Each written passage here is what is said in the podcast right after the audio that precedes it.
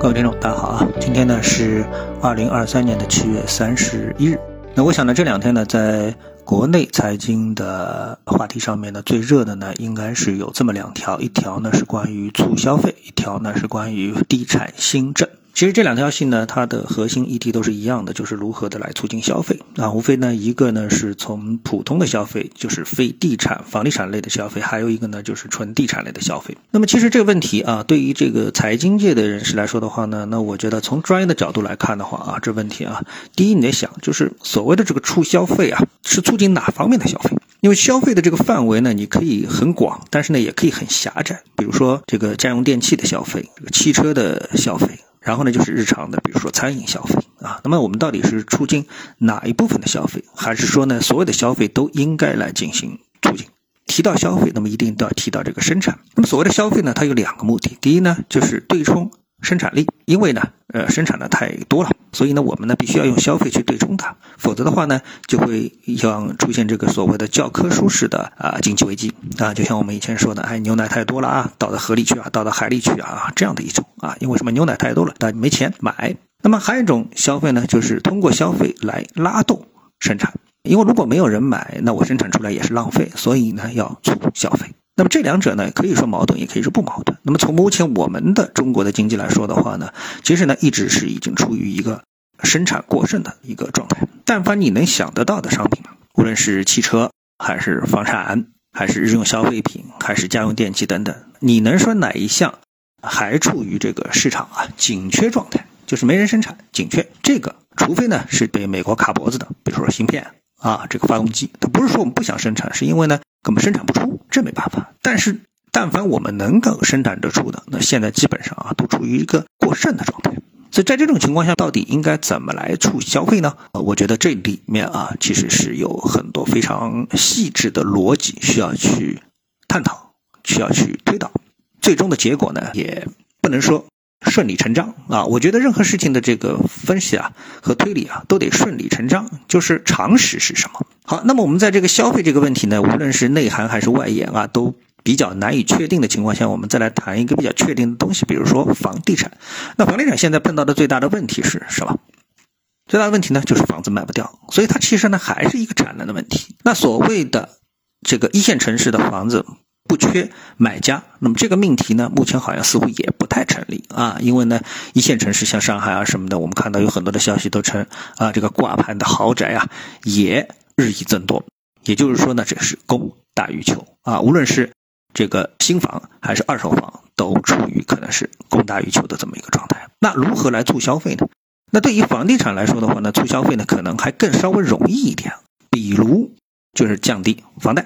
因为降低房贷有一个什么好处呢？就是房贷利率啊，降低房贷的利率，这有什么好处呢？第一，因为大家都知道，如果你买房子的话，不是全额付款的话，那当然包括全额付款啊，其实你都占用了你的什么消费资金，对吧？那如果说你不是全额付款的话呢，那你就要贷款。你要贷款的话呢，那你这个里面的利率部分啊，所比例越高，实际上呢，对你日常的消费的压制就越大，对吧？这不是很简单吗？对比如说你一个月挣一万块钱。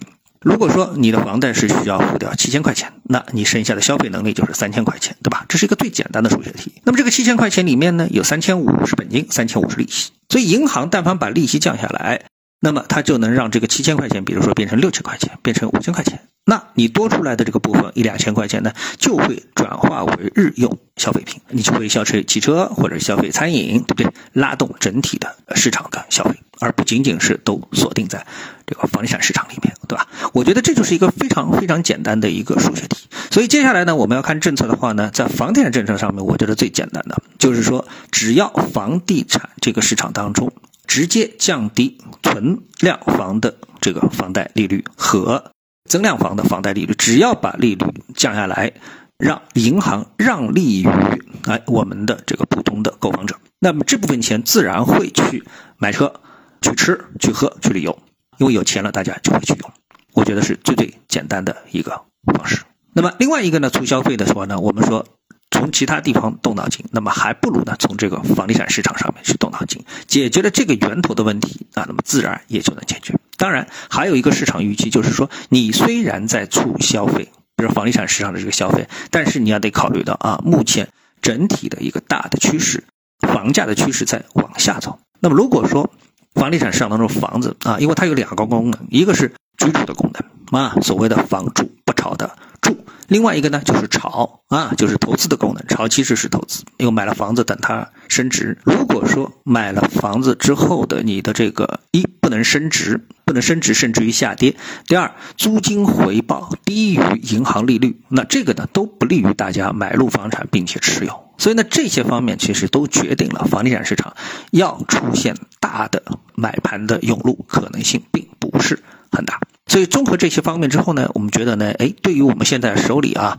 这个手握现金的购房者而言的话啊，既然利好已经出台了，就像我们做股票的时候，呃，第一个利好不一定是真正的利好，就是它并不能撬动市场出现反转的行情。那我们可以耐心等待第二个、第三个、第四个、第五个的这个利好，只要市场不反转，就一定可能会有。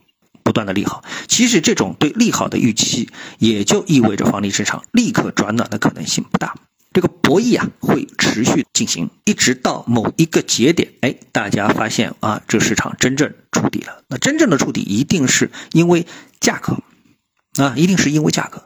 那么这个时候触底了之后呢，才会迎来一波对房地产市场的真正的价格的上扬行情。但是房地产价格的上扬啊，它。只是为了锁定你的消费资金，并不会给你带来实际的消费能力的增长，这是两个完全不同的概念。比如说股票，股票买了挣钱了，你会把股票抛掉，然后呢，哎去消费。但是房子涨了。